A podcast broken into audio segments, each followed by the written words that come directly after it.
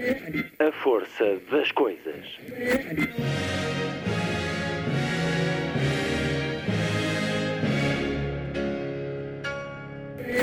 Welcome to the 109th last night of the proms.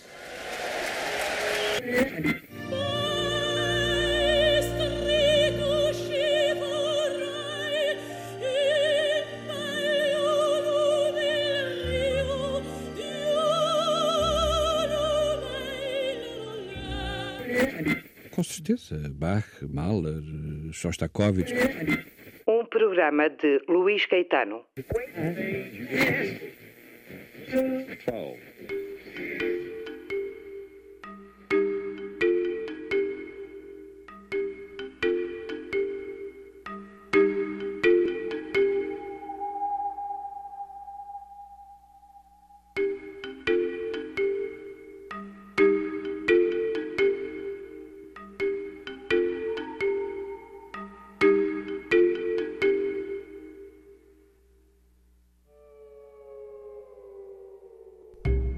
emissão de hoje, uma conversa com o escritor brasileiro António Torres, que na Academia Brasileira de Letras ocupa a cadeira fundada por Machado de Assis. António Torres acaba de publicar no nosso país Os Homens dos Pés Redondos, com a chancela Teodolito. São aqueles que carregam às costas mais de 40 anos de ditadura, ditadura portuguesa, uma sociedade do medo e da opressão romance que é um grito de liberdade, sendo arte, mas também arma literária.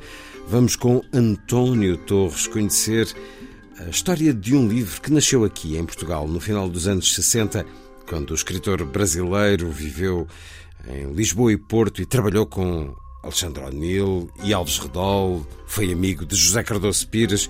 É uma conversa tida nas correntes descritas da Póvoa de Varzim, que olha o tempo passado e também os dias que aí vêm. António Torres, em entrevista, já a seguir. Na segunda hora, Jean-Luc Godard. Ao longo das próximas semanas, Forever Godard.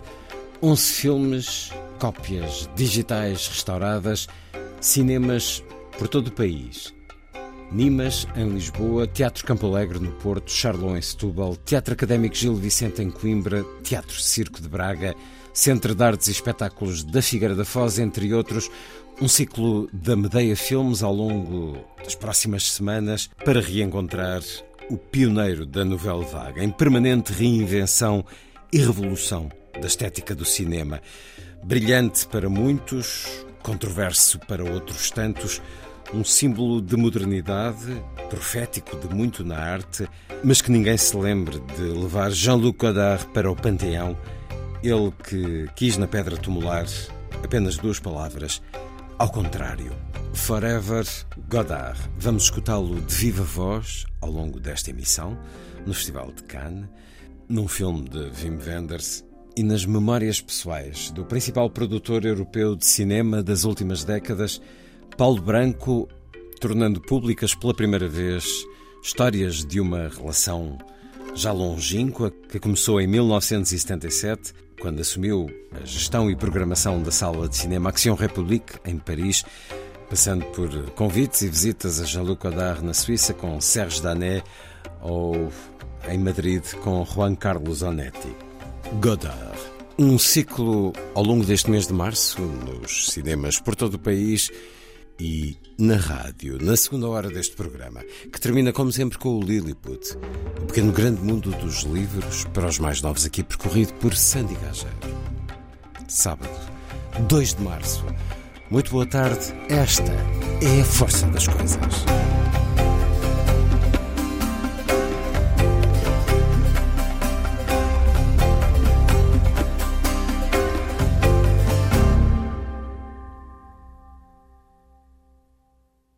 Transcrição do interlúdio The Arts and the Hours da ópera Le Bourriade de Jean-Philippe Rameau, na leitura do pianista islandês Vikingur Olafsson, que quis gravar na casa do também islandês Aldor Laxness, Nobel da Literatura em 1955.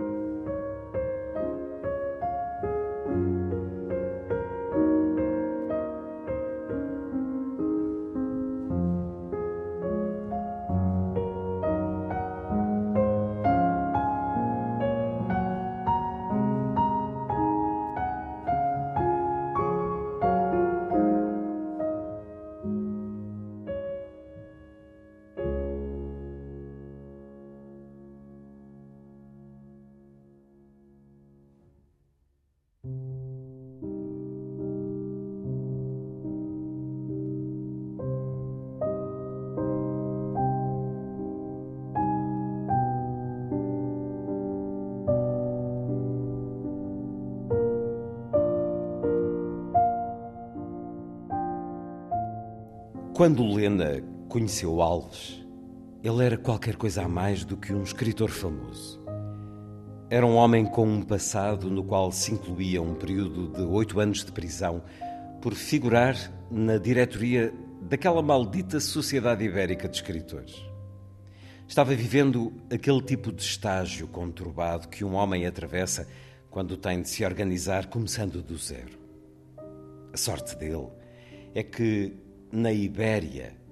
Escrever livros não é lá coisa de grande futuro. Mas quem se dedica a isso, e se conseguir fama, terá sempre seu quarto de cômodos na sociedade. Um escritor é sempre alguém que alguém gostaria de convidar para um chá ou um fim de semana numa casa de campo. E quanto a esse aspecto da questão, o próprio Alves tinha o seu ponto de vista. São as nossas nobres mentes envernizadas, que estão sempre à procura de um pouco mais de polimento. Não tardou muito e ele chegava à direção da Avas Publicité, com bom salário e uma boa dúzia de subalternos. Durante muito tempo, não produziu uma única página de livro, mas se conteve, chegando mesmo à conclusão de que havia descoberto um novo prazer na vida com outra espécie de obra essa que está não nas estantes, não nas livrarias, e sim em todas as paredes do país. Faça um brilharete. Compre um Opel Cadete. E é neste mundo, paredes meias entre a literatura e a publicidade, que foi um mundo bem conhecido do autor deste trecho que acabei de ler, que percorremos alguma da história algum do período histórico que encontramos no romance Os Homens dos Pés Redondos. É o novo romance de António Torres, publicado no nosso país pela Teodolito, mas é o segundo romance escrito por António Torres. Corria ao ano de 1973, um segundo romance que ajudou a cimentar um nome grande da literatura brasileira este escritor que faz parte dos imortais da Academia Brasileira de Letras, ocupa a cadeira 23 com tão bravos e extraordinários antecessores. Nasceu no Junco, na Bahia, há alguns anos, em 1940, e já tivemos o gosto de o escutar algumas vezes nesta antena. António Torres, bem-vindo uma vez mais à Antena 2.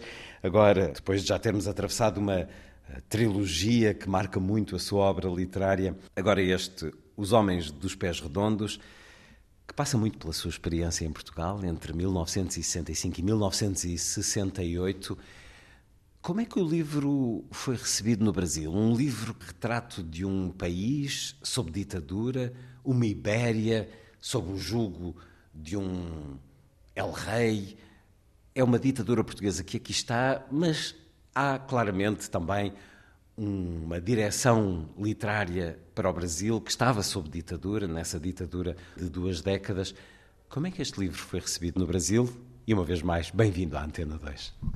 Luiz Caetano, você é realmente um grande, um grande parceiro das letras, parceiro dos criadores literários. Nesse tempo de tão pouco espaço para a literatura. Obrigado. É, eu te agradeço muito por essa oportunidade de falar para os seus ouvintes da Antena 2. Ele dizer o seguinte: essa é a volta mais emocionante que eu faço a Portugal. Porque esse livro nasceu, foi achado numa calçada de Lisboa no dia 4 de julho de 1965. Na minha primeira manhã, cheguei na véspera de navio e fui assumir um emprego numa agência de publicidade ali na Praça de Londres. E ao sair da agência, combinado e com, começar no dia seguinte, eu vi um engraxate na porta do Café de Londres, que não existe mais. Fui lá para engraxar o sapato que estava sujo da longa viagem de navio. E ao me sentar naquela cadeira do engraxate e olhar os passantes na calçada, me veio a ideia desses homens dos pés redondos. Achava que aqueles homens eram muito pesados, andavam, marchavam a passos muito lentos, como que desencantados, como que desiludidos. E à volta de si próprios. Dando a volta em torno de si mesmo, carregando nas costas o fardo de dois mil anos de cristianismo, não sei quantos séculos de inquisições e 40 anos de fascismo. Quase que sentimos esse peso com essa sua descrição. E aí eu disse: ganhei minha viagem. É. Achei um título no chão: Os Homens dos Pés Redondos. Fiquei três anos nesse país para descobrir quem eram esses homens dos Pés Redondos. Para escrever sobre ele. Claro, para descobrir é, é, o dado real que me possibilitasse chegar ao imaginário. Logo no primeiro dia, na cadeira do engraxador, surge-lhe o título, surge-lhe a imagem. A imagem. E aí fiquei três anos aqui e a coisa se completa. É um romance que tem como suporte, como cenário, uma mistura de Lisboa e Porto. Porque ele sai do café de Londres, da porta do café de Londres, e entra na brasileira no porto. E na brasileira é que eu vejo aqueles homens é, com a mão a mexer na colher do açucareiro, a outra a segurar a xícara e os olhos na parede, como se quisessem romper a parede e sumir no mundo. Quem sabe até chegar à África para resgatar os seus filhos que estavam na guerra. Esse quadro é que me leva a criar este livro. Fiquei aqui três anos e voltei num navio da mesma companhia italiana. Eu cheguei aqui no Augustus e voltei no Júlio César. E saiu do Brasil também com esse tipo de ímpeto que estava a descrever agora. Também quis furar a parede e vir para um outro país, país irmão de muitas maneiras, mas uh, precisou também de sair do Brasil para descobrir, se descobrir? Foi isso. No fundo, eu estava à procura de um texto. Portugal não foi escolhido por acaso. Eu queria entrar mais na raiz da nossa língua. E achei que vindo para Portugal, primeiro, eu estava, podia é, fazer esse mergulho na língua, e também estava perto de Paris, onde eu queria chegar ao Café de Flor, para ver se Fitzgerald, Scott Fitzgerald e Hemingway estavam lá. Ainda lá estavam. E lá, ainda lá estavam, e qual dos dois se sentava à cabeceira. Até chegar lá e ver que nenhum dos dois estava, e tinha que voltar para meu país mesmo, voltar para Guimarães Rosa, voltar para Machado de Assis. Voltar a casa, o regresso a casa, que é um grande tema literário também. O que é que o jovem António Torres, com 25 anos, sabia de Portugal, da ditadura portuguesa, da sociedade portuguesa quando veio para cá? Sabia da ditadura, sabia que tinha uma ditadura, é, mas não imaginava é, uma ditadura militar a coisa da. da era uma... É, essa era a ditadura brasileira. Imaginava algo semelhante em Portugal ou tinha sabia da existência de um ditador cinzento, tacanho, limitado?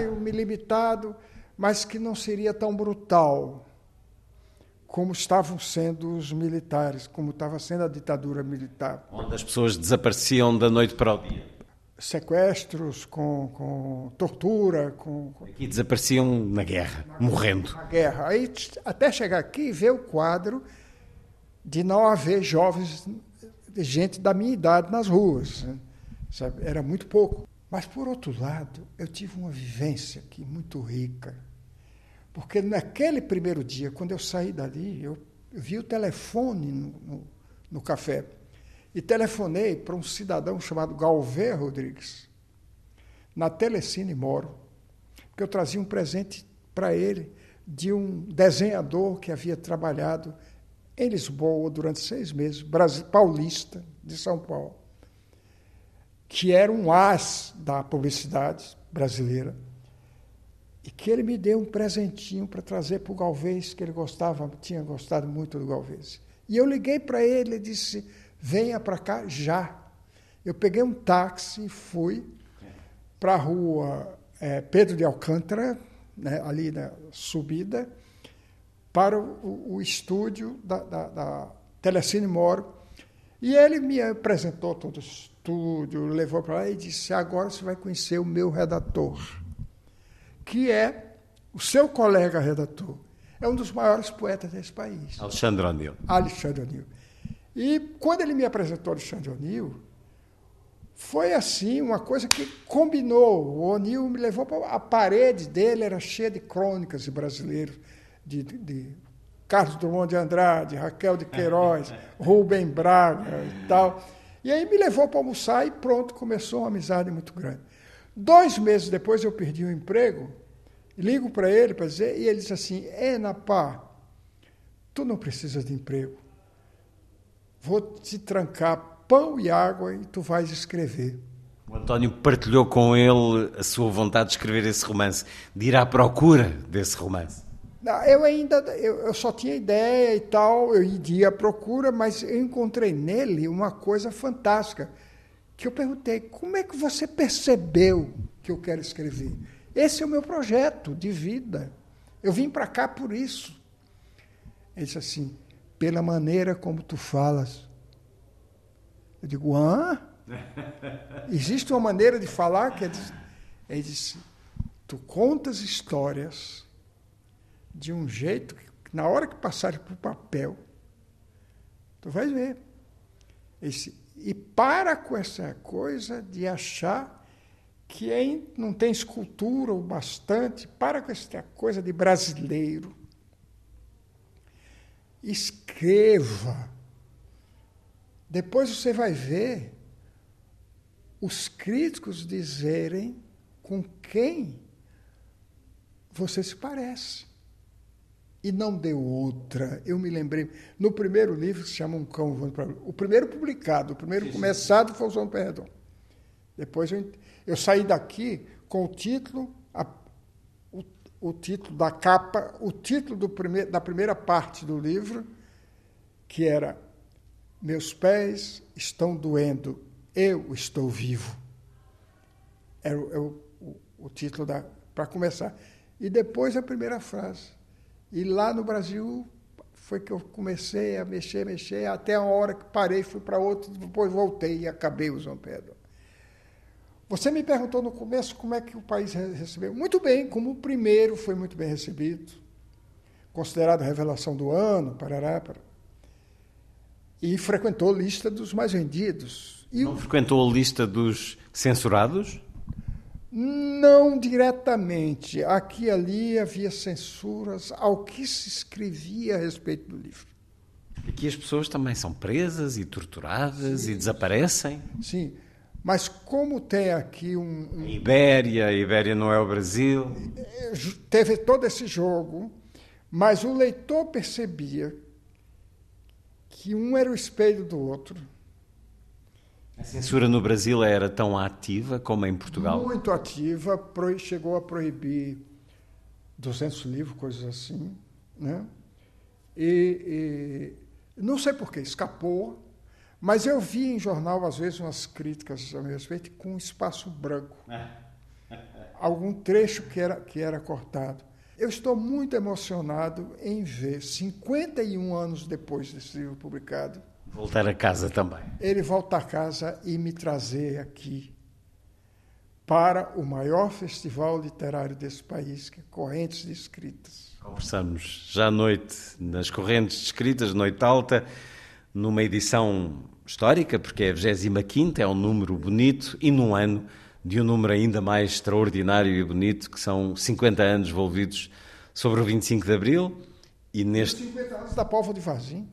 E neste romance há essa fome de uma revolução, há homens que lutam e há homens que são subjugados e derrotados nessa luta. São, no fundo, todos estes homens dos pés redondos são homens derrotados nessa luta, até que houve um dia em que alguém saiu desse caminhar em círculo, desse caminhar em volta de si mesmo, para fazer uma revolução.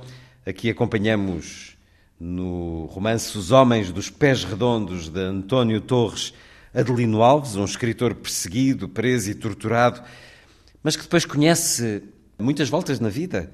Ele eh, acaba por alinhar com o sistema, mas acaba por pagar o facto de ter vendido de alguma maneira a alma, sendo apenas um homem. Temos Jorge Tunhas, um médico enviado para a Terra Negra, essa Terra Negra que é a África, onde os tais jovens da sua idade estão e morrem. Temos Manuel de Jesus, um proletário também vítima do regime e do despotismo dos eh, patrões. Há todo um mundo aqui, um país num limbo, um país amedrontado por um ditador eh, designado então por esse El Rei. Há de, qualquer, há de alguma forma aqui o seu 1984, há esse país onde a ditadura se impõe, a bota carrega em cima das pessoas e procura retirar-lhes a alma, antecipava na sua vivência entre 1965 e 1968, António Torres, que o país pudesse vir a ter uma revolução passados não muitos anos? Alguma coisa intuía que ia acontecer, porque a, a tristeza do país era muito grande, era visível. Era visível esse, essa coisa desse andar, um passo hoje, outro anteontem. Né? Não era um outro depois de amanhã, era anteontem. Isso é uma, é uma fraqueza, é um povo enfraquecido. Mas uma hora eu acho que esse povo vai ter um. Vai ter. Vai acordar, né? Vai acordar. E aconteceu. Eu estou muito emocionado também com essa sua leitura já assim, de cara, para começar. Já. Aquele trecho que você estava lendo, eu digo assim: meu Deus, eu escrevi isso. Porque eu não leio esse livro desde então. Escreveu isso e aquela frase publicitária deve ter andado lá pelo seu escritório, aquele do Opel Cadete, não? Sim, sim, eu vi nos jornais daqui. eu vi nos jornais daqui. Faço um brilharete, compro um Opel, Opel Cadete. Mas eu queria te dizer uma coisa também. Você perguntou como é que o país recebeu. Né? É, a crítica ressaltou muito a inventividade por, por trás, porque é provável, como foi o primeiro romance que eu comecei a escrever, Luiz, é provável que seja um romance feito de altos e baixos. É, mas, a meu ver, e eu, eu comentei isso com o editor e ele concordou plenamente, que os altos são muito altos. E ele disse: é verdade. Os altos são muito altos, que compensa. Logo, os baixos também não são baixos, são são uma altura bastante boa. Há aqui um grande jogo. Eu tenho que dizer também o seguinte: esse livro está aqui agora, eu devo a uma professora da Universidade de Lisboa, Vânia Chaves. Vânia Pinheiro Chaves, porque há anos que ela vem fazendo conferências aqui e fora daqui, na, na, Universidade de Paris, na Universidade Federal do Rio de Janeiro, na Federal do, do, Rio Grande do Sul. É uma grande conhecedora da literatura brasileira que eu já entrevistei há alguns anos. Partilhamos o dia de aniversário e é uma grande especialista na sua obra e neste livro em particular. E o ano passado ela publicou aqui numa revista da Universidade de Lisboa mais um ensaio sobre esse livro. E eu tinha vi, vindo aqui por causa do Querida Cidade, que o, que o Carlos da Veiga Ferreira publicou o ano passado. E, e a gente estava num, num lugar para fazer uma apresentação do livro, quando eu dei para ele o, o ensaio da Vânia. Ele foi tomar um café, e na hora que voltou, disse: Eu vou publicar esse livro. E aí ele lembrou: o ano que vem é, comemoramos 50 anos do 25 de abril. E eu vou aproveitar essa oportunidade para encaixar é, é, essa.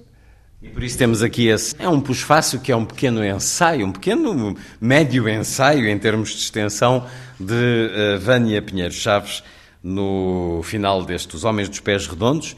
E é um privilégio, porque é de facto uma análise, um pensamento analítico, literário, porque é um livro que exige de nós, é um livro escrito por um jovem, aos 30 anos, 25, 30 anos, é mas é um livro já de uma grande maturidade de escrita, de uma grande maturidade psicológica, porque nós entramos aqui na cabeça dos personagens, nós estamos a ver o mundo e temos essa sequência, vamos vendo o mundo através de diferentes personagens que lutam contra estes muros, estes obstáculos que um regime impõe a todos os níveis da sociedade, até a nível pessoal, íntimo. Tudo. Temos aqui um, um oficial que uh, obriga um subalterno a, a, a retira-lhe a mulher, de, uh, toma a mulher dele e, e quando ele luta contra isso, é castigado, é preso. Portanto, temos aqui. Durante cinco anos. Durante cinco anos, um desterro. Portanto, temos aqui todo o tipo de arbitrariedade, de, uh, despotismo, um conhecimento muito aprofundado de alguém que é jovem, e eu nunca me canso de sublinhar isso, porque hoje não vemos essa maturidade uh, na casa dos 25, 30 anos, como encontramos aqui. É o seu universo vivido nesses anos de Portugal, António Torres, um livro que nos recebe justamente com uma epígrafe de Alexandre O'Neill, e cada um por seu caminho, havemos todos de chegar, quase todos, a ratos. Sim, a ratos. É o poema pouco original do medo, do Alexandre. É aquele poema que diz que o medo há de vencer. Mas olha, eu tive a, a, a grande sorte de ter Alexandre O'Neill como meu tutor literário de ter conhecido José Cardoso Pires e ter me tornado leitor dele, de ter aqui em Portugal lido William Faulkner na tradução do português Jorge de Sena, poeta, né? Foi a sua universidade aqui, a universidade literária com todos aqueles que conheceu. Foi absoluto, absoluto. Foi foi o doutorado e pós-doutorado aqui nas ruas de Lisboa, nos cafés de Lisboa, nos lares de Lisboa. Encontrava-os nas mesas, convivia muito com eles, conversavam sobre quê? Muito sobre literatura. E muito sobre política também. Política também, mas a política se falava muito a boca pequena. Né? É, e a literatura era uma partilha de deslumbre? No meu trabalho, no, no, último emprego que eu tive aqui é, no Porto?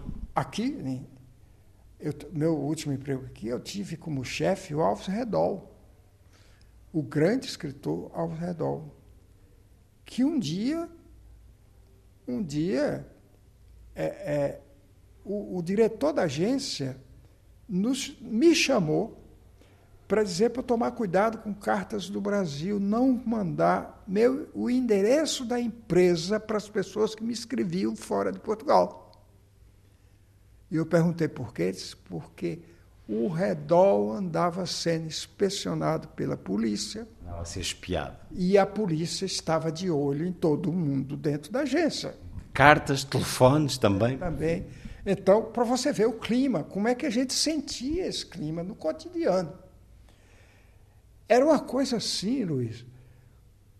Três, quatro pessoas numa esquina conversar era um quadro suspeito. Criava uma suspeição. Você estava correndo. Eu, uma noite, com dois amigos no porto, depois de sair de uma tasca, com a cuca, com a cabeça cheia de vinho, eu comecei a assoviar uma, uma velha canção brasileira pela rua. Fui preso. Um guarda prendeu por, por achar que eu estava perturbando a ordem. Isso num terreno baldio. Fomos levados para a prisão e quando descobriram que eu era estrangeiro, aí pronto. Veio a ameaça da expulsão do país. Isso por causa de assoviar manhã tão bonita, manhã na vida, uma nova canção é uma, uma, uma música romântica, bonita, né? E aí, minha sorte é que o fiador do apartamento que eu morava era de um jornal desportivo e trabalhava no Banco Português do Atlântico. E eu tinha o telefone dele e dei para o policial. Liga para aqui, para esse cidadão, o, o Alberto Sérgio, que ele me conhece. E ligaram e o camarada se entusiasmou e começou a discutir futebol com, a, com, com o policial. Começou a discutir futebol. Nada para aproximar os portugueses como o futebol. Aí começou a falar do Futebol Clube do Porto, o que, é que ele achava, as contratações, isso, aquilo, a, a, a tabela. E ajudou à libertação. Aí olhou para mim assim e disse: pode ir embora. Foi minha sorte. É, deve isso ao Futebol Clube do Porto, então. Foi minha sorte. O Alberto Certo ser um, um, um jornalista desportivo. Senão eu estava expulso do país naquela noite por assoviar uma canção tarde da noite numa rua deserta. Não, não ia incomodar ninguém. Não ia incomodar ninguém. Também falava de literatura com Alves Redol? Pouco. Uh, ele era muito fechado, né? ele era uma pessoa muito fechada, é, é, muito introspectivo. Não, não tive, fora do trabalho, assim, um grande acesso. Mas uma vez eu encontrei um livro brasileiro na livraria, dei para ele, o Quarupi, do Antônio Calado. Encontrei na livraria, comprei um para mim, comprei um para dar para ele. Ele leu, depois ficou muito grato a mim e tal. Mas eu devia também ter lido mais o, o Redol e, e, e, ter me aproximado mais dele. Um fim de semana fomos, eu e mais uns colegas de, de trabalho, fomos visitá-lo em Vila Franca de Xira. E ele ficou tão é, comovido com aquela visita, abriu vinho. E, mas foi um momento raro assim da, da, da nossa relação. Eu tinha eu me diverti mais com o Luiz Stal Monteiro, que era de outra agência, com o próprio Onil, cruzando na rua com o Cardoso Pires, ou, é, sempre me divertia muito. Mas foi uma experiência muito rica, eu devo muito a Portugal na minha formação literária. E esse Zomo Perdondo foi um livro, um título achado na calçada da Praça de Londres numa manhã, numa manhã. É uma bela história imaginarmos esse momento em que nasce um livro que há de ser escrito anos mais tarde, depois do jovem António Torres crescer, maturar, crescer como homem e como escritor e começar esse sou caminho. Sou muito grato a Portugal, sou muito grato a esse país, muito grato a essas pessoas todas. E hoje há outras. Antes, que, que, tem, que, tem, que tem continuado o papel de um O'Neill, por exemplo, a Teolinda Gerson. Teolinda Gerson foi quem levou a minha trilogia, que é chamada, está reunida num volume só no Brasil com o título de Trilogia Brasil, foi ela que pegou e levou para o Carlos da Veiga é, é, Ferreira e disse: lê esse autor. E o Carlos me escreveu, dizendo: A Teolinda me deu esse livro, e eu isso, e aquilo, e aquilo, e vou publicar. Né? E ao publicar, me chamou a primeira para vir a, a, a, conseguiu que as correntes escritas me convidassem em 2016. E aí começou a publicar, já está no quinto livro. Isso é uma maravilha. É uma maravilha. É, o seu, é de facto o seu regresso a Portugal, já tinha sido publicado anos antes, noutras editoras, outros livros, agora eh, conquistando um público leitor. Essa, essa, essa, essa espessura de ter uma obra. Esse planejamento, digamos assim, essa ideia. Parece que o Carlos não, tá, não está preocupado se vai ganhar ou perder dinheiro comigo. Parece que ele está preocupado em criar um espaço para mim em Portugal ao longo do tempo. É essa a minha leitura do que ele vem fazendo. É isso que fazem também os grandes editores, porventura ganhando mais com certos livros mais comerciais, porventura não ganhando tanto com outros livros mais literários, mas a verdade é que os nomes exigem também que esteja disponível uma obra para se construir um público, para criar hábitos de um público leitor. Enfim, falamos em tempos muito conturbados, em que os hábitos de leitura eh, se vão perdendo em favor de outros mais eh, tecnológicos e mais viciantes, eh, bastante menos complexos e bastante mais manipuladores.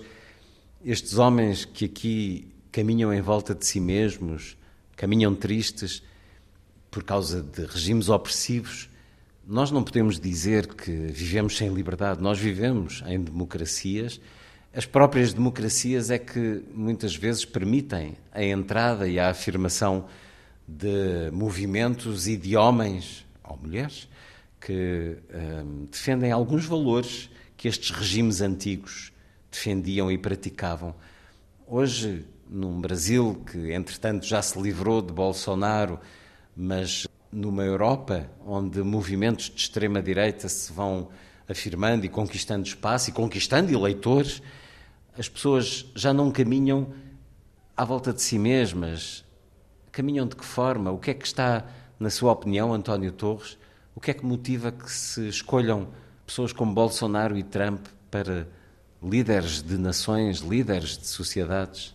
Olha, o tema todos nós falamos aqui na, nas correntes escritas foi a liberdade. O que eu sinto hoje, claro, vivemos com liberdade, nós temos liberdade de pensamento, temos liberdade de ação. Podemos assobiar pela rua. Assobiar pela rua, mas acontece o seguinte: há, há duas liberdades em jogo, porque há um outro lado que quer uma liberdade para combater essa liberdade. Né? Essa liberdade do avanço do avanço mental, do avanço né, das ideias. Né. Há um outro lado que quer a liberdade para carregar armas, ou seja, a liberdade de matar, quer a liberdade de agredir, quer a liberdade de contar mentiras contra o outro para derrotar o outro com mentiras que se propagam. E o pior, uma grande audiência para esse universo de criações fantasmagóricas, criações apavorantes, né? que vai dar no que Brasil, no Brasil se chama o gabinete do ódio. É o ódio que estimula tudo isto. Tudo isso. As pessoas têm, andam irritadas, andam a querer descarregar o ódio. E entra aí, que é o nosso caso, não, não, não é bem aqui, mas entra no nosso caso, um componente religioso.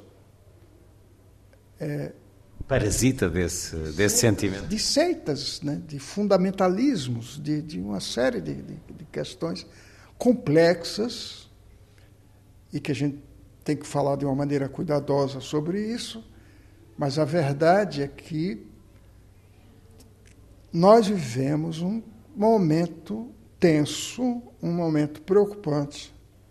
Nós nos livramos do Bolsonaro, mas não nos livramos do bolsonarismo. E não sabemos o que vai acontecer, mas, mas adiante. Qualquer passo em falso do outro lado é, amplifica o espaço daquele outro. Né? É, é um momento delicado. E isso é mundial, você sabe disso, você mesmo falou há pouco. Isso é um, um fenômeno mundial. Estamos vendo o caso dos Estados Unidos, né? na Europa, tantos países.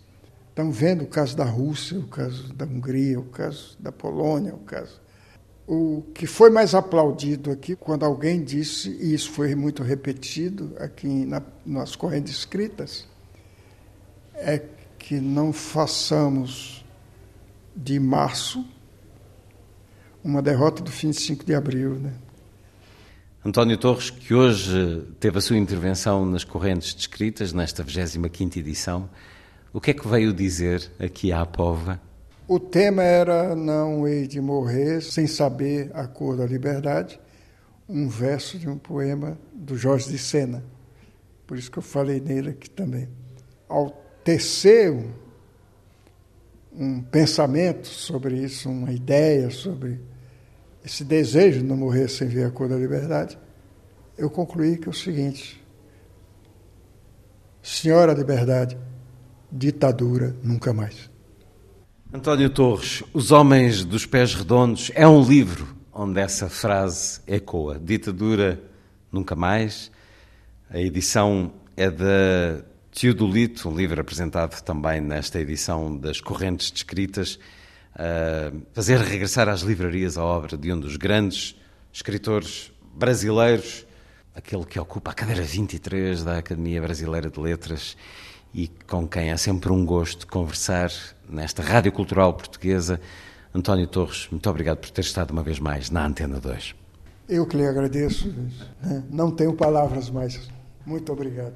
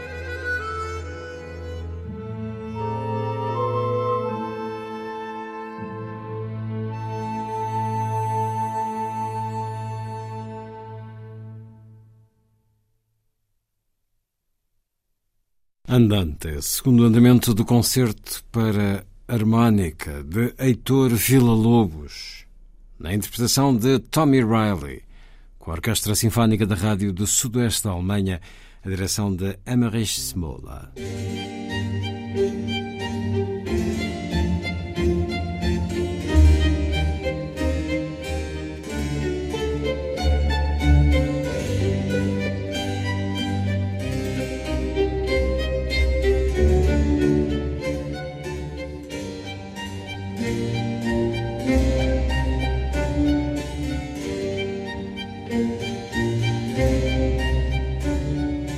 A força das coisas.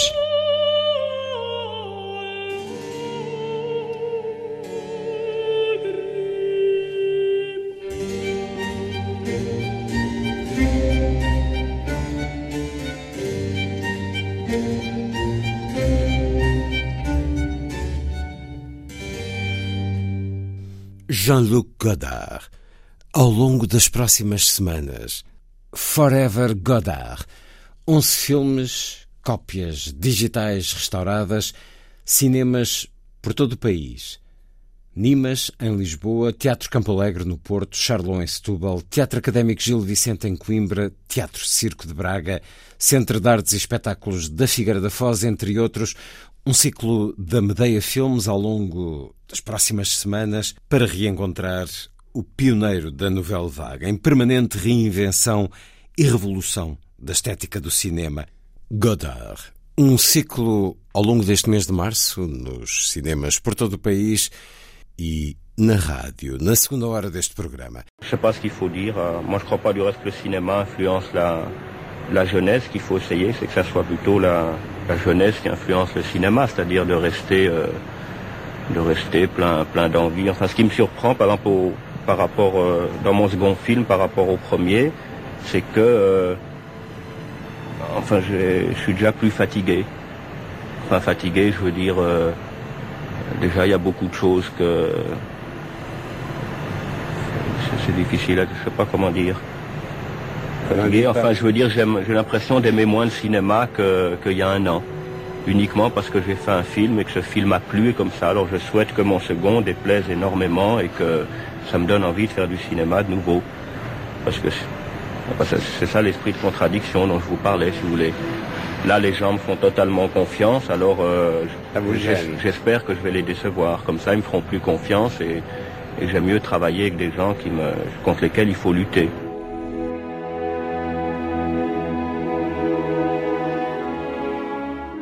Jean-Luc Godard, no Festival de Cannes de 1960, a propósito de A Bout de Souffle, o Acossado, Jean-Luc Godard confessando cansaço do próprio cinema, desagradado por ter feito um filme popular. Ele gosta mais que seja criticado, detestado. É essa a luta que lhe dá prazer. E espera que o cinema se deixe influenciar pela juventude, mais do que a juventude pelo cinema. Dis-moi quelque chose pour moi. J'en ai marre.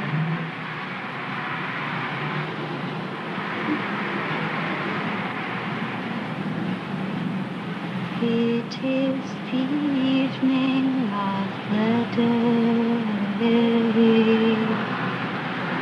I sit and watch the children play.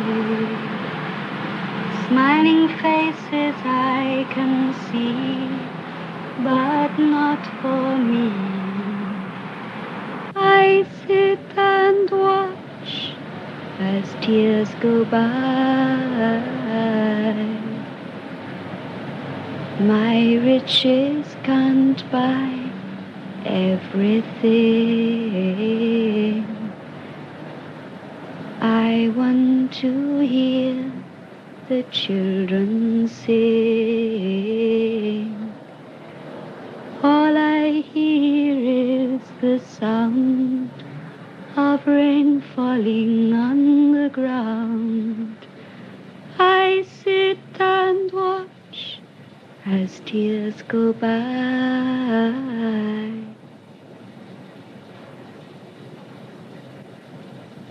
'tis the evening.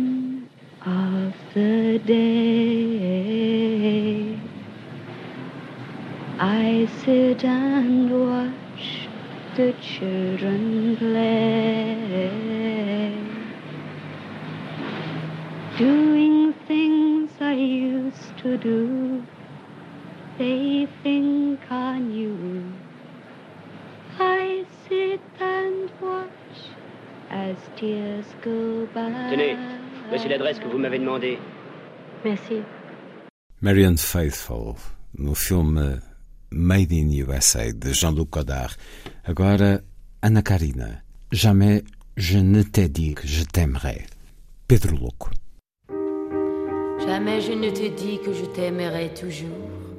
Oh mon amour, jamais tu ne m'as promis de m'adorer toute la vie.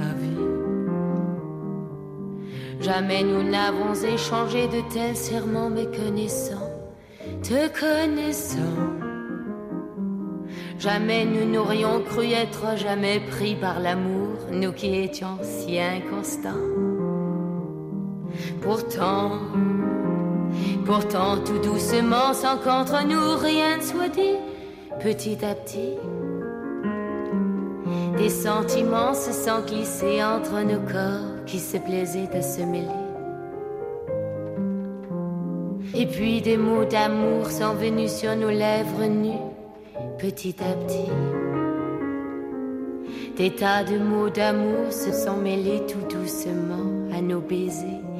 Combien de mots d'amour? Jamais je n'aurais cru que tu me plairais toujours, oh mon amour. Jamais nous n'aurions pensé pouvoir vivre ensemble sans nous lasser.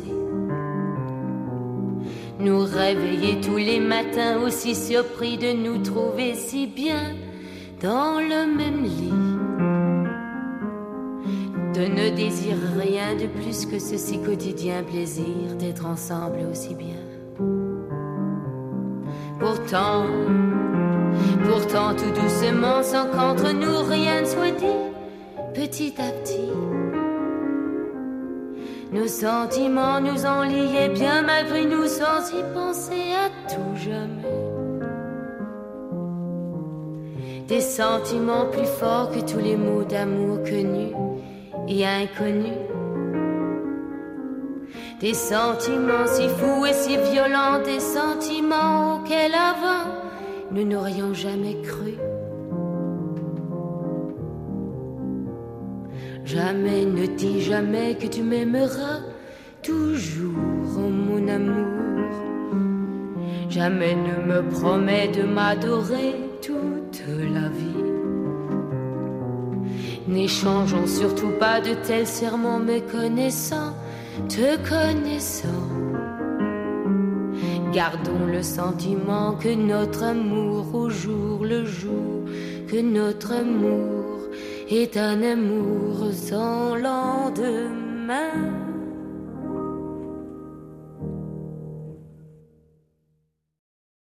Cão amarelo nunca antes visto, por vezes irritante. Articulação desvertebrada, composta pela lógica da ilógica racional, cuja inspiração, superada por ventos de gênio e impulsos de frio instinto, onde o amor se perde na razão do irracional e onde a vida se refaz em imagem, escolhida e rodada, ora queda, ora mexida, por tal ordem imprevisível, que dá um cinema sem par, chamado Godard. Cão Amarelo, um poema de Manuel de Oliveira, escrito em Paris em outubro de 1998, Ode de Oliveira a Jean-Luc Godard, publicado no L'événement du jeudi, na semana de 10 a 16 de dezembro de 98.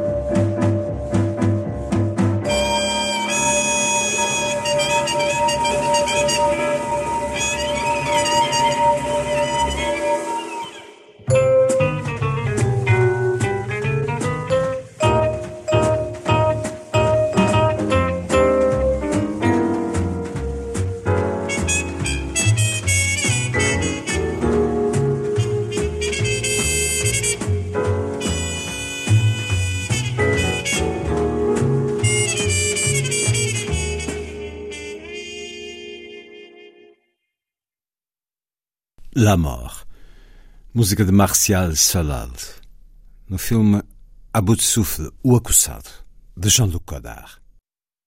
11 filmes de Godard, Forever Godard, em salas de cinema por todo o país, num ciclo da Leopard Filmes, O Acusado, Alphaville, O Desprezo, Made in USA, Pedro Louco, Uma Mulher é uma Mulher, Detetive, Valha-me Deus, O Soldado das Sombras, Alphaville. Jean-Luc Godard, que conheceu em 1977, Paulo Branco, bem-vindo uma vez mais à Antena 2. É uma relação que vem de longe, uma relação com muito de controverso, com uh, muitos embates, mas um grande respeito mútuo. Paulo Branco, que nesse ano de 77, a 5 de outubro, assume a gestão e programação da Sala de Cinema Action République em Paris e vai com o crítico de cinema Serge Danet à Suíça para pedir a Jean-Luc Godard autorização para um ciclo, já então dedicado aos seus filmes, e é o primeiro de muitos encontros e de muitas histórias. Fale-nos da sua relação com Jean-Luc Godard, Paulo Branco. A minha primeira ideia era, tinha tido duas ou três, mas a primeira ideia que eu tinha tido era mostrar os filmes do, do Godard, que na altura eram absolutamente invisíveis, que era o período militante dele. Quer dizer, o Van Dest, o Pravda, o não sei o quê, estavam completos. E que já era, isto que ele tinha feito no, na altura maoísta dos anos 68, 69, 70 mas isto já tinham passado seis ou sete anos e eram completamente invisíveis em. em... Então, mas a Paris cultural eh, não, não os mostrava? Não, havia muita coisa. Paris, o, a mim o que me deu gozo na altura e a, o grande desafio era tornar aquela sala uh, talvez um, uma sala diferente num Paris onde toda a gente pensava que tudo passava. Descobri coisas, e foi o que aconteceu, não é? Que uh, mostrar que havia muito mais coisas ainda que Paris não tinha conseguido passar. Portanto, ser algo diferente. Era, sempre foi aí a minha aposta. Aí já era uma aposta eh, precisa, aí era diferente. De aí, conhecedor, de experiente também já.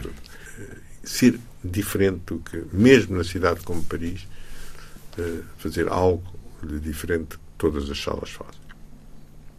E, portanto, lembrava, lembrei-me perfeitamente. E na altura, que isso é uma célula, uh, o, o Sérgio disse-me que, olha, vamos ver o, o Godard a, a porque vamos restabelecer ligações com ele e vamos convidá-lo para, para dirigir um número especial dos CAEs, uh, que é uma coisa que eles tinham estado mais ou menos uma relação fria durante muitos anos, e retomar isto. E então vou com o Tubianá e, e, se quiseres ir, aproveita, porque eu já sabia que ia vir a sala.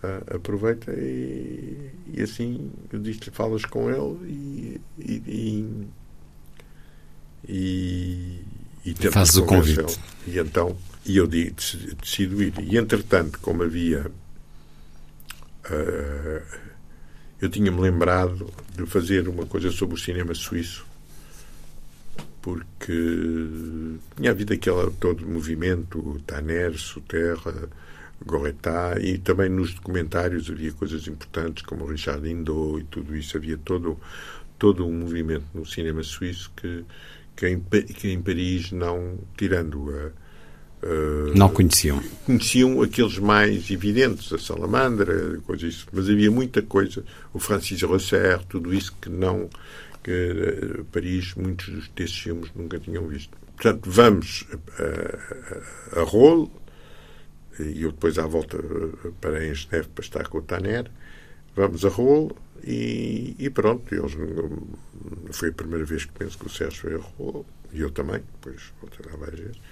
E, um, e então o Godard marcou-nos encontro num pequeno café, não é? E, para almoçar.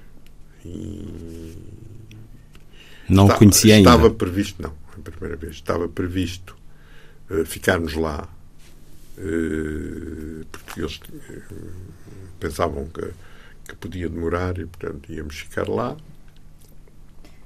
E o almoço foi tarde, nem sei se foi almoço, agora eu penso que foi almoço. E a gente pensava que ele morava num. E, e tivemos, almoçámos e, e um almoço, epá, naqueles cafés em que se come poulet frito ou coisa assim, daquelas coisas assim, o mais quer couver, quer dizer, não há nada. Não. O Jean-Luc é assim, quer dizer, ia. Por isso é que houve o célebre escândalo quando ele veio a Portugal, não sei se sabes, mas. Conte. Conto, conto depois. E depois estivemos lá e, epá, e para mim foi das coisas mais difíceis porque os silêncios eram enormes. Podia-se estar 10 minutos sem ninguém abrir a boca. O Danei, com isso, sentia-se que tinha um prazer nisso, de criar assim, quer dizer, à espera que. E depois falavam, e depois eram mais 10 minutos, havia ali uma espécie de silêncio que, para mim, latino, uh, como é que se diz? Era, quer dizer, o almoço daqueles para mim foi então, e não, aterrador. E não dava dinamismo à conversa? E eu nada, está quieto, como é que dá também? Jovem que nós procura adaptar-se e aprender. Estamos, não é? Quer dizer, eu não ia ali, e ainda por cima o que era importante naquilo era, eu era um apêndice, Sim, como se diz, quer era, dizer, eu ia lá. O mano a mano era entre eles. Era entre Mas eles. isso tinha muito a ver já com a personalidade do Godard? Epá, eu tive relações com eles tão estranhas e tão diferentes depois, eh, depois também já te conto logo a seguir o, o, o meu segundo encontro. Mas quer dizer, eu fiquei com aquela ideia que nunca mais vou estar em frente deste senhor, porque aquilo não é, apesar de tudo o que eu admiro nele, isto é um personagem quer dizer, daqueles que, Muito difícil. que é absolutamente impensável. Epá, e realmente, como sempre, durante esses anos, o, as pessoas, ele intimidava, só a presença dele intimidava isso tudo. Não é? O Tubiana também, esse estava super intimidado, não é? Não. E eu estava, pronto, à espera da oportunidade de poder, eh, no final, eh, falar um pouco na, na Fazer o convite. Da, da, dessa, dessa coisa. E foi o que aconteceu, quer dizer, mal, quase no final do jantar e tal. O Sérgio disse, ah, é que o, o Paulo tem uma proposta uma proposta, etc. Tinha estado em contato com ele, parece-me, quando foi das Semanas Caías, porque eu passei o ICIR. Portanto, já não me lembro se já tinha tido algum contacto, mas só telefónico ou isso sem ser presencial. O Paulo vai abrir uma sala, eu gostava de falar contigo. Eu perguntei, ele disse lá, ah, sim senhor, eu vou pôr os filmes à disposição. E vou pôr, sim senhor, eles não passam há muito tempo. Não... Ele também não queria que eles fossem difundidos durante esses anos todos. Era, uma, uma, era mesmo ele que não queria. Que para... e, hum. um... e não havia um cachê? Não, ele disse-me que só que, olha, não pode ser, ser já, só pode ser em novembro porque ainda não tenho tudo preparado. E depois, pronto, depois a gente partilhamos as receitas, não há nenhum problema, isto tudo, maquiamos isto tudo, mas eu mando-lhe as, as cópias todas, eram em 16 milímetros, tinha que ter um aparelho 16, mas tinha a parte deles, e pronto, e as coisas ficaram assim, e depois ah, acabámos e tal, depois andámos um bocadinho em rolo, e, e, o, e o Sérgio pediu, ai, a gente, ai, alguma hipótese a gente ver o a France 2 transmitia em direto acho que era de, de Beirut. Portanto, isto deve ter sido em junho, julho, hum, Beirut. Durante o Festival de Beirut. O a Lulu do Albanberg, com o Cherro e o, e o Boulez. E eles queriam ver. Acho que era a Lulu do Albanberg, não era, não era a tetralogia, acho que era. E então, ah, então venham lá à casa e tal. E a gente descobriu que a casa dele era numa ruazinha paralela, que logicamente não se via o lago, não se via nada virado assim estilo numa, num sítio sem pronto, sem piada nenhuma. A gente pensava que ele tinha uma casa que desse claro. para o lago. A altura do nome. Do nome, ok. Não. E então, olha, deixamos lá ver o, o a, a, transmissão da disso, e ele foi para, o, para, outro, para outra parte ver um jogo de ténis depois Isto é o meu primeiro encontro. O segundo encontro com o Godard também é um encontro muito curioso, porque é pouco tempo depois ao Festival Roterdão, em janeiro, portanto, neste caso de 78, penso eu, e vou ao Festival de Roterdão e aí está um filme de. o último filme que o Nicholas Ray tinha feito com os estudantes, chamado We Can't Go Home Again, que passou lá, apresentado pela, pela viúva dele, que era uma, uma miúda na altura, não é? Tinha, bem, tinha menos de 50 anos que ele, portanto devia ter 20 e tal anos, ou 30. E, que, e ele apresentou, mas ela apresentou aquilo como se o filme não tivesse acabado ainda tivesse um work in progress. O Nick já tinha, já tinha morrido Eu vi o filme e achei o filme absolutamente. Não é fora de comum, era realmente algo de novo na, na cinematografia do Rei, de certeza. E também na. Era um filme quase experimental, mas era um filme uh, fortíssimo. E, um, e ela andava a tentar arranjar financiamentos para, para acabar o filme. Para, segundo ela, uh, acabar o filme. E eu disse-lhe, então, e convidei, porque é que não vens a Paris? Mostramos o filme no Republic, fazemos uma sessão no Republic só, e é uma maneira também, depois eu talvez falo, de, falo nisto ao António Pedro Vasconcelos, que adora o, o Nicolas Rey, portanto, para eu falar na Gulbenkian, e não sei o que, não sei o que mais, e pronto, e convencia a vir a Paris mostrar o filme. E venho no comboio de, entre Roterdão e, e, e Paris, com ela e com a cópia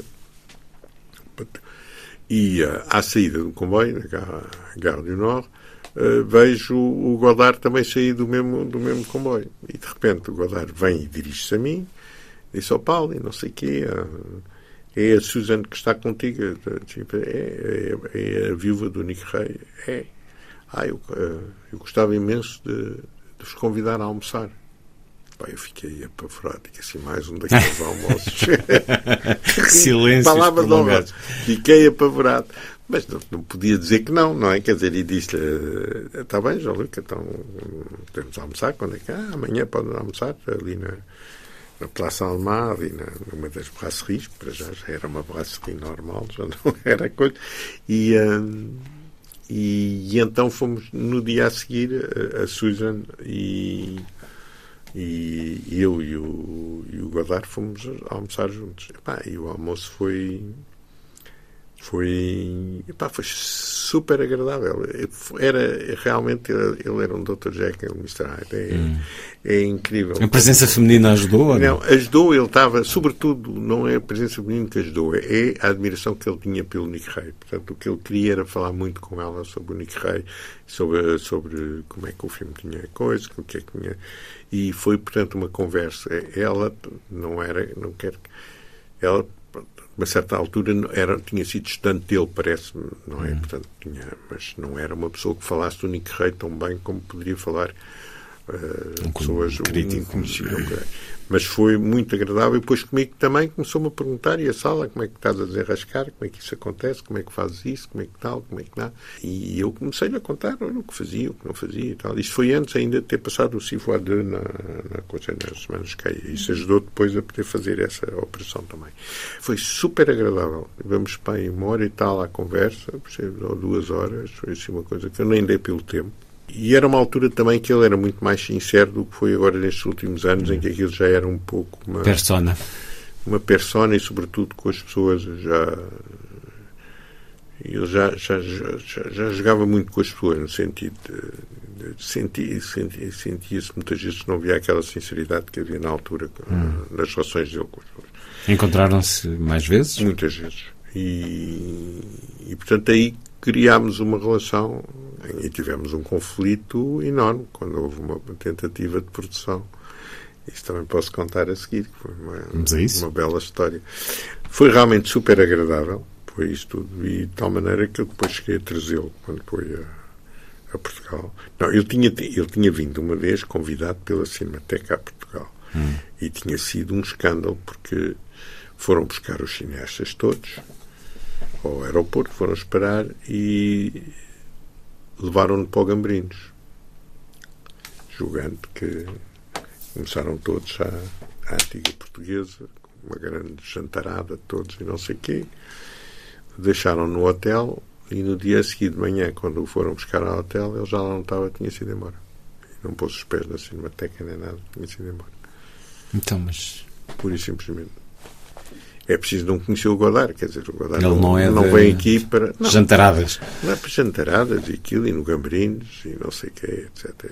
Quer dizer, é preciso estar completamente fora da gente e aquelas conversas que deviam ser e cada um a querer se valer. Isso, cada um a querer ser, talvez, a mostrar que conhece melhor a obra dele que, que o outro e essas coisas todas. São coisas que com, com o Jean-Luc isso nunca, nunca funcionou. E, portanto, ficou célebre essa vinda dele e no dia a seguir de manhã vão buscá-lo para irem à cinemateca e para se fazer a coisa e ele, entretanto, sem dizer nada, foi-se embora. Acabou. Ficaram todos. E essa sua questão de produção com ele? E depois, a certa altura, ele veio cá também, numa altura em que eu acho que foi a Semana dos Caías, ou não sei se não foi, mas ou eu estreiei um filme, e ele, ele aceitou vir cá. E lembro-me perfeitamente que, de repente. Eu fiz duas ou três conversas com ele, com os jornalistas, com conferências de imprensa. E as pessoas estavam aterradas sempre, as pessoas tinham realmente, porque ele é de uma. Pá, Intimida intimida, intimidava. E era incrível porque realmente era preciso estar à altura, porque se tu, como moderador ou qualquer jornalista que fizesse uma pergunta que fosse, Parva. ele era absolutamente. ou abandonava as casas, ou aquilo era uma flecha logo, em duas palavras, tu ficavas absolutamente. E, e o problema é cá, eh, eu lembro-me que uma das conferências com ele, ninguém lhe fez nenhuma pergunta, era eu que fiz um diálogo com ele o tempo todo. Tal era a, a, a intimidação. A intimidação. E pronto, e, uh, e por acaso até correu bem, quer dizer, e, e uh, mas foi, lembra-me que foi dos momentos em que eu digo assim mais difíceis, que eu digo assim, mas como é que como é que mas alguma vez é trabalhou como, como produtor com ele? Bom, houve uma tentativa de produção curiosa, mas aí é o lado dele, de, de, de, quer dizer, pronto, oportunista, de ligação ao dinheiro, essas coisas todas. Quando houve, quando houve a capital da cultura, uh, mas também deu, isso foi o começo de alguma coisa que para mim é importante neste momento. São coisas únicas, porque todas as coisas se encadeiam. Quando houve. 94. Uh, quando, em 94, em 93, portanto, antes, um ano antes, uh, eu lembrei-me de propor a à Lisboa Capital da Cultura, acho que através de Miquel Antunes, acho que é isso, a possibilidade do Venders e o Godard, por exemplo, virem cá fazer alguma coisa, se eles podiam financiar. Bah, e eu, e o Miguel disse, pá, para nós isso era fantástico, isso tudo. E quanto é que. Quanto é que. E eu disse, pá, se vocês, cada um de vocês der 500 mil euros, a, e eu acho que consigo convencer o Vendors a fazer um filme e consigo fazer o Godard a fazer outro e fazíamos aqui um, um, dois grandes filmes sobre, sobre Lisboa ou sobre qualquer coisa que ficassem para a capital da cultura. E eles disseram que sim. Com o Vendors isto deu o Lisbon Story. Ele só me pediu a única coisa que me deu ao Paulo, disse para mim, desde o momento que eu agora estou numa fase musical, eu tenho que fazer qualquer coisa Arranja-me lá um, do som e do coisa. E fui, um grupo musical. Arranja-me um grupo musical e foi aquela coisa. Chamado de Deus. Chamado Deus e depois pronto, foi o, o Lisbon Story. E com o Godard fui falar com ele, fui a Rolo, fui a Rolo, tivemos à conversa e tal, e ele disse, ah, eu sim senhor, e começa-me a tirar aquelas coisas, assim, o Fernando Pessoa e tal, e não sei o quê e tal, e talvez, e começa-me já a inventar várias histórias que até tinham alguma piada e de repente no meio disto tudo, diz: Ah, eu aqui eu gostaria, gostaria imenso de. Sim, senhor, e disse assim: Fazemos o seguinte: tu uh, arranjas uh, um milhão, eu arranjo outro milhão, eu ponho outro milhão, já sabia que ele ia fazer tudo com o meu milhão, não é? Mas ainda. E ficamos com 50-50, isso tudo. Uh, eh, 50% para ti, 50% para mim, e o filme fica bem. Tudo isto. Está bem, acho que é lógico. Não é? Eu já sabia que ele ia lá fazer aquilo tudo lá no enrolo, lá com os computadores, isso tudo, mas era um filme do Godard sobre Lisboa, sobre temas, sobre temas, eh, como é que se diz, que tocassem Portugal, minimamente, não era sobre Lisboa em. E pronto, sem, sem ir muito longe. Deixas-me livre, faço aquilo, coisa assim, e depois de repente um dia ele diz-me assim: Olha, eu gostava imenso de que me comprasse os direitos, mim era importante, uma pequena uma pequena novela do um autor do Uruguai que eu gosto muito, que é o Juan Carlos Zanetti. E, e, eu eh, pá, lá consegui descobrir, era Carmen Balcells, também não era difícil, era ela que tinha tudo em Espanha na altura. Negociei, mas disse, ah, eu gostava imenso de o conhecer. E foi a minha viagem, através de amigos meus espanhóis, eh, eu vivia em Madrid consegui ter o contacto dele e, e consegui marcar, portanto... Qual era a novela que eu já não me recordo? Era Jacob e o Outro. Hum. É uma novela incrível. epá, e que tem muito a ver com, com o universo do Godard, no sentido em que é a história de um, um, um velho puginista negro, já velho, mas ainda pugilista, com, com um agente, não é? Dele. E, e, a, e a maneira, mas ele, como já está um bocado, o agente consegue eh, ganhar dinheiro organizando alguns combates assim e de repente dá um combate em que em que ele tem com o outro, mas o agente eh, diz-lhe assim, mas tu tens que perder, tu ao fim não sei quantos do round, não sei quantos. Combinado. Tens que, tens que perder porque...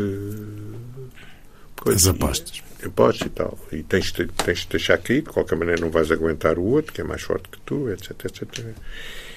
Epá, e ele começa o combate e. E ganha o combate. E, e ganha o combate. Pronto, é daquelas histórias já, já banais americanas que já se conhecem, mas realmente que é escrita de uma maneira e de claro. um ponto de vista. Eu já nem me lembro de que ponto de vista é que é, mas que é, é extremamente Sim, moderno. É o autor da Vida Breve, um romance extraordinário, com e, Carlos Anete. Pronto, então lá arranjo o, o, o, encontro. Eu estou em Lisboa e ele está em Genebra. Marcamos o encontro em, no aeroporto em Madrid, de maneira que aquilo desce e, e, chegamos os dois a Madrid, pegamos um táxi, vamos à casa do Anete e o Anete está deitado. E deitado na cama, está lá a, a mulher dele, está lá com copo de whisky à cabeça e é aí que há uma conversa de duas horas incrível entre dois uh, monstros, não é? Eu estava também um pouco para se fosse preciso traduzir ou tudo alguma coisa mas o, o, o Anete percebia francês bem e depois começam a conversa sobre e o Anete a explicar que vivia ali com que não precisava de mais nada, bastava aquilo porque vivia ali com os seus personagens.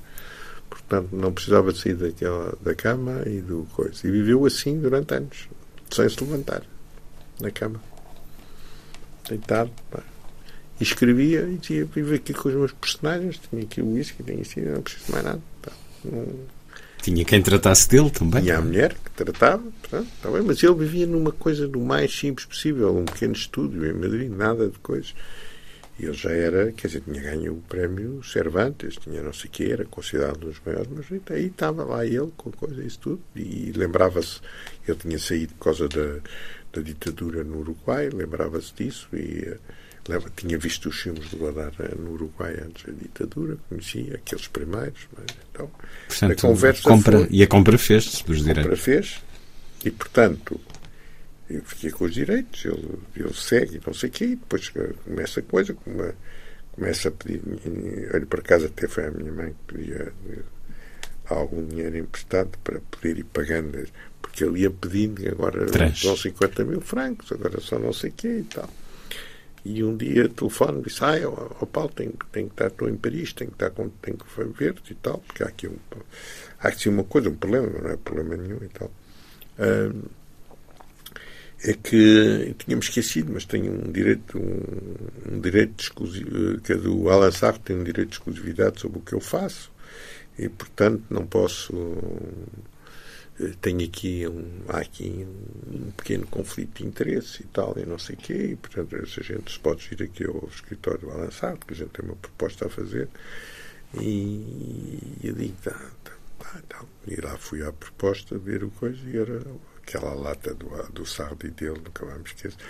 Então lá os dois, o Alançado, sim, não, é, isto é fácil, é, é, portanto eu sei que já puseste 300 ou 400 mil euros, não foi? foi já mandaste isso e tal. É muito simples. Eu vou fazer um filme com ele. O filme custa 20 milhões de euros. Chama-se Forever Mozart.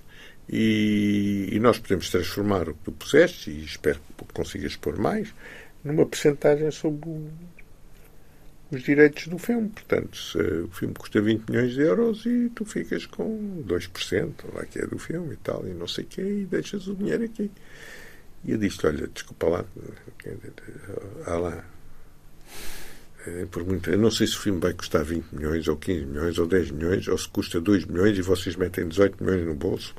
Agora, o meu projeto não é este e não vou ficar com 2% de um filme qualquer porque não me interessa nada, como deves calcular. Portanto, não, quer dizer, não me tomes por parvo porque Isto não vale a pena. O Godard estava lá e dizia, ah, tal, não sei o quê. Não, não, desculpe lá, não me estava a desculpar, eu quero o dinheiro de volta.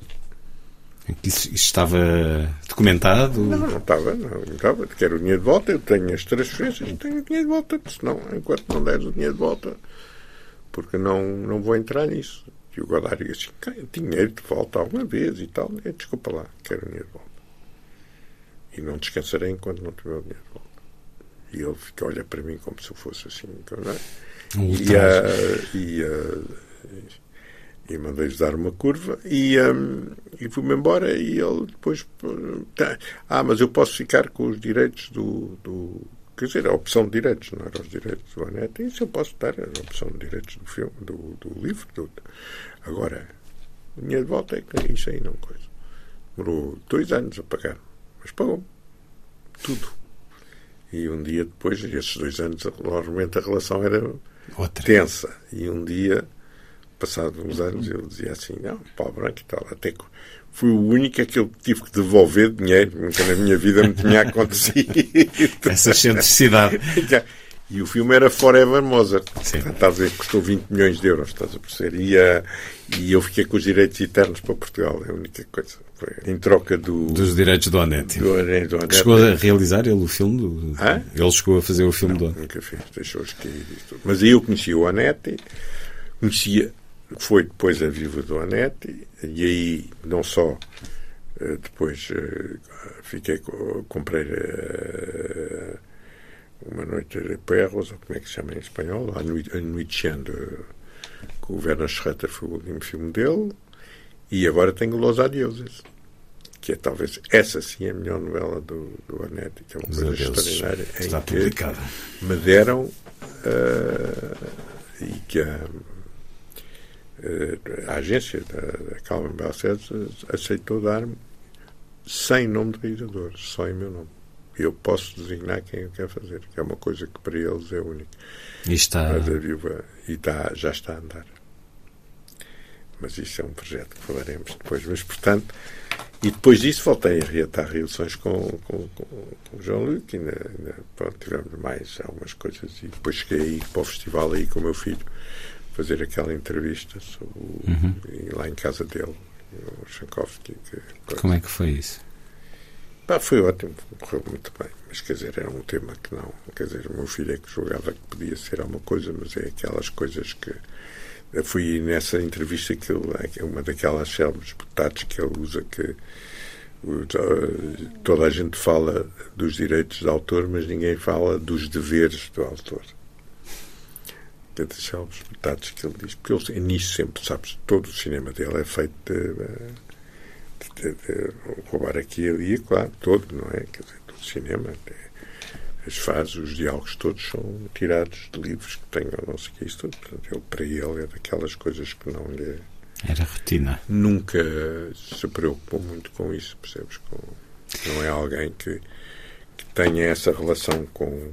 que tinha essa relação com, com a autoria, como normalmente os autores têm. Isso era completamente diferente. Completamente. Como ele diz, é os deveres do autor e não os direitos do autor. Isso é daquelas coisas que até, por acaso, são, são caracterizam um personagem único, fora de tudo, como sabes, como, que tem a importância que teve e que eu pronto, e durante estes anos tive a sorte de, de o ver em diversas de o acompanhar da vida dele. E de partilhar muitas experiências. Algumas experiências com ele. E, e, sobretudo a ver, que é uma coisa que é importante, que é, é sentir-se que, logicamente, além da minha admiração e respeito que tenho, mas também do lado dele haver uma, um certo respeito. E, sobretudo, curiosidade sobre os filmes que eu fazia, que eu produzia.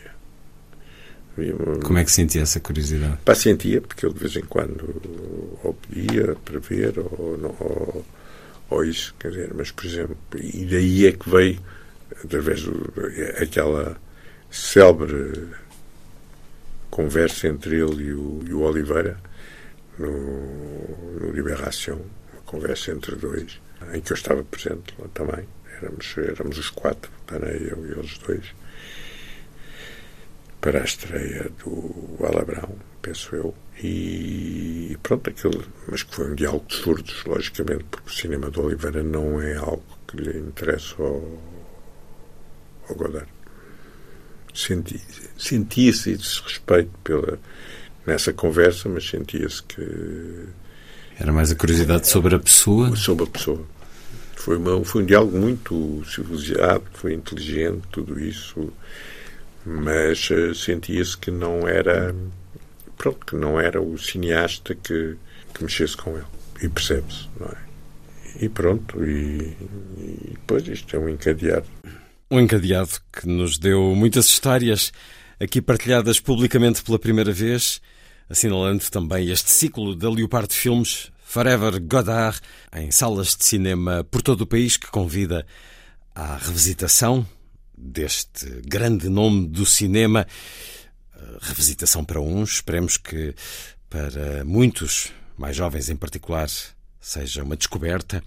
O produtor Paulo Branco, muito obrigado por esta partilha da sua relação com Jean-Luc Godard.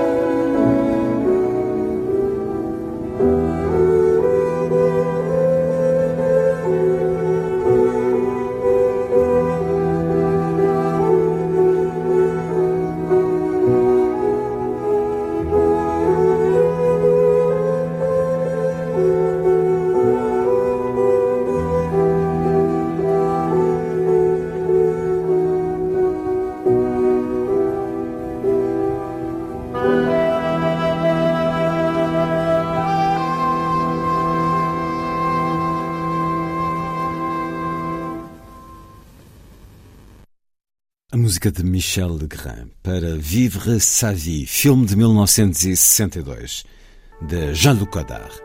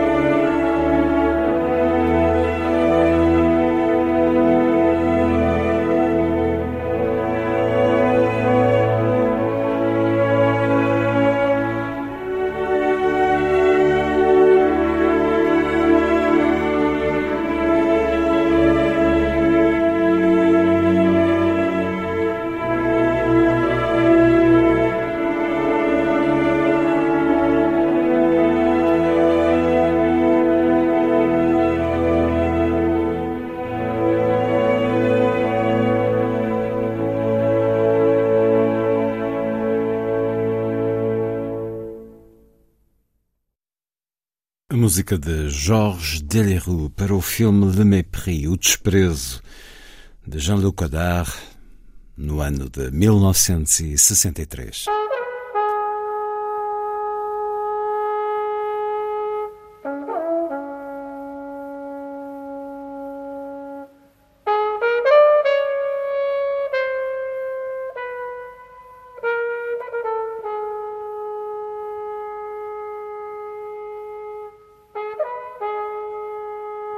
O cinema, tal como o conhecemos, vai desaparecer rapidamente na idade adulta e será substituído por outra coisa.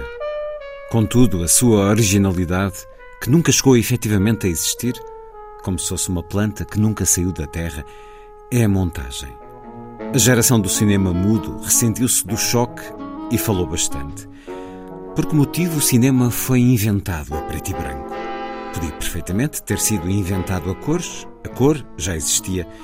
Diria, à minha maneira, que a partir do momento em que roubámos à vida a sua própria imagem, em que a representação passou a ser um roubo, foi preciso vestir o luto.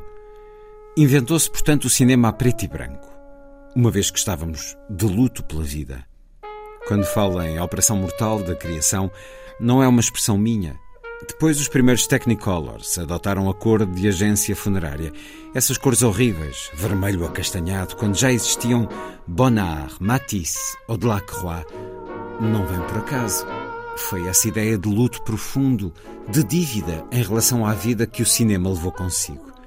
Não sou cristão, mas quando leio escritos de São Paulo que dizem que a cor virá com a ressurreição, 30 anos depois da montagem, começo a perceber. Para mim, a montagem é a ressurreição da vida. A filmagem não tem esse período de ressurreição, visto que para haver renascimento é preciso haver sacrifício e morte.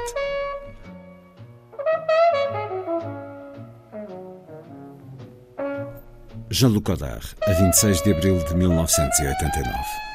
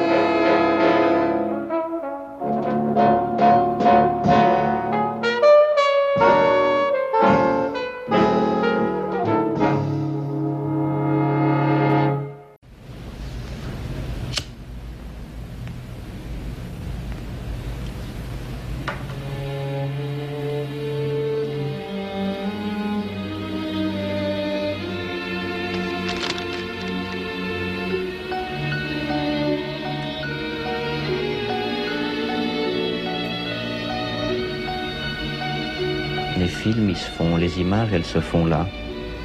Elles se font quand on ne les voit pas.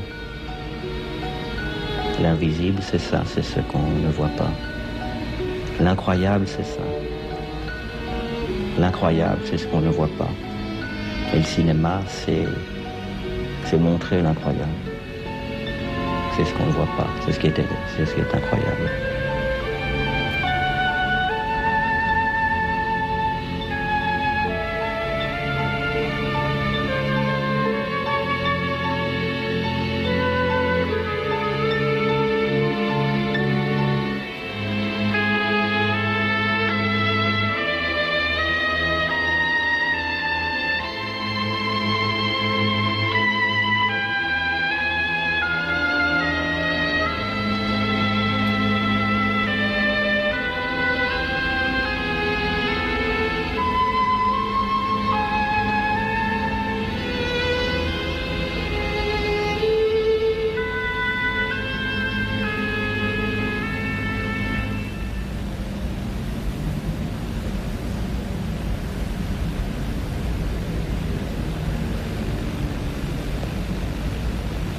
Fait, là, je suis devant la caméra.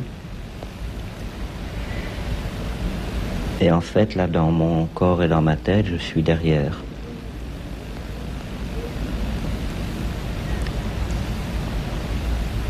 Mon pays, c'est l'imaginaire. Et l'imaginaire, je voyage entre devant et derrière. Et comme Vim, je suis un, un grand voyageur. Eh bien, à bientôt. Os filmes, as imagens, formam-se quando ninguém está a ver. É isso o invisível. O incrível é o que não vemos. E o cinema mostra-nos o que é incrível, o que não vemos. Estou aqui diante da câmara, mas o meu corpo e a minha mente estão por detrás dela. O meu mundo é o imaginário. E o imaginário é andar para trás e para a frente. Sou um grande viajante, como o Wim Wenders. E bem, adeus. Jean-Luc Godard, no filme Quarto 666 de Wim Wenders. Jean-Luc Godard. Em salas de cinema por todo o país. Forever Godard. Um grande ciclo da Leopard Filmes.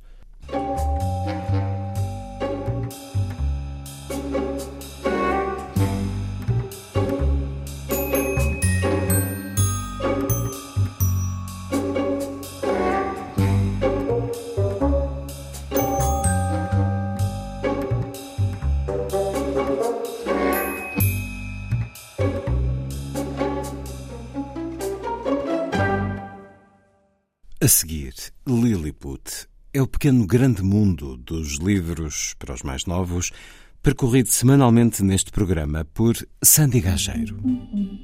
Diz Lilliput. Lilliput, Lilliput. Lilliput. A paz, o pão, habitação, saúde, educação. A paz, pão, habitação, saúde, educação.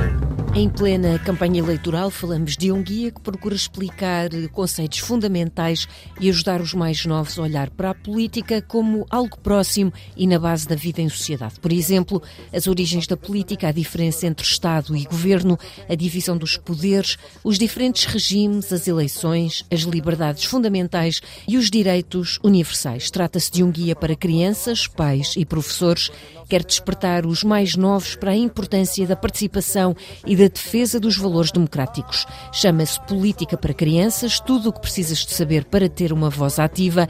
É uma edição da Book Smile. As autoras são Mafalda Cordeiro e Rita Antunes.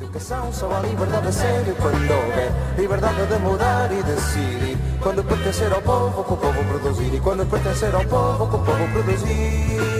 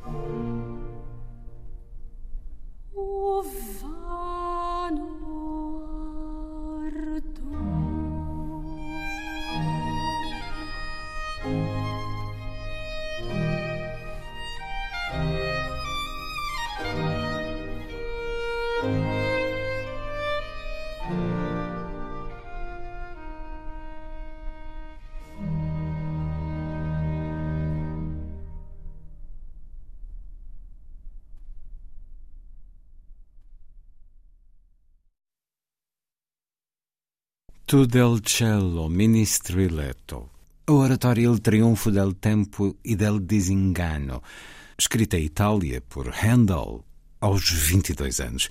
Interpretações de Julie Rosé, soprano nascida em Avignon em 1997, e a Millennium Orchestra de Leonardo Garcia Larcon.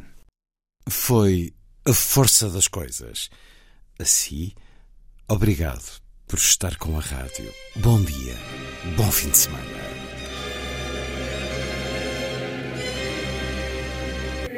A força das coisas.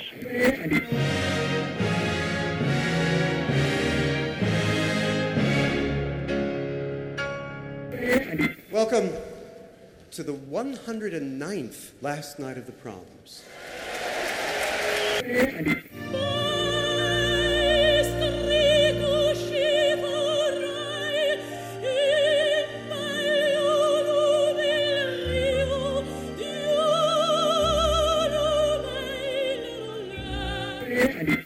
Certeza. Bach, Mahler, Shostakovich. Um programa de Luís Caetano. 12.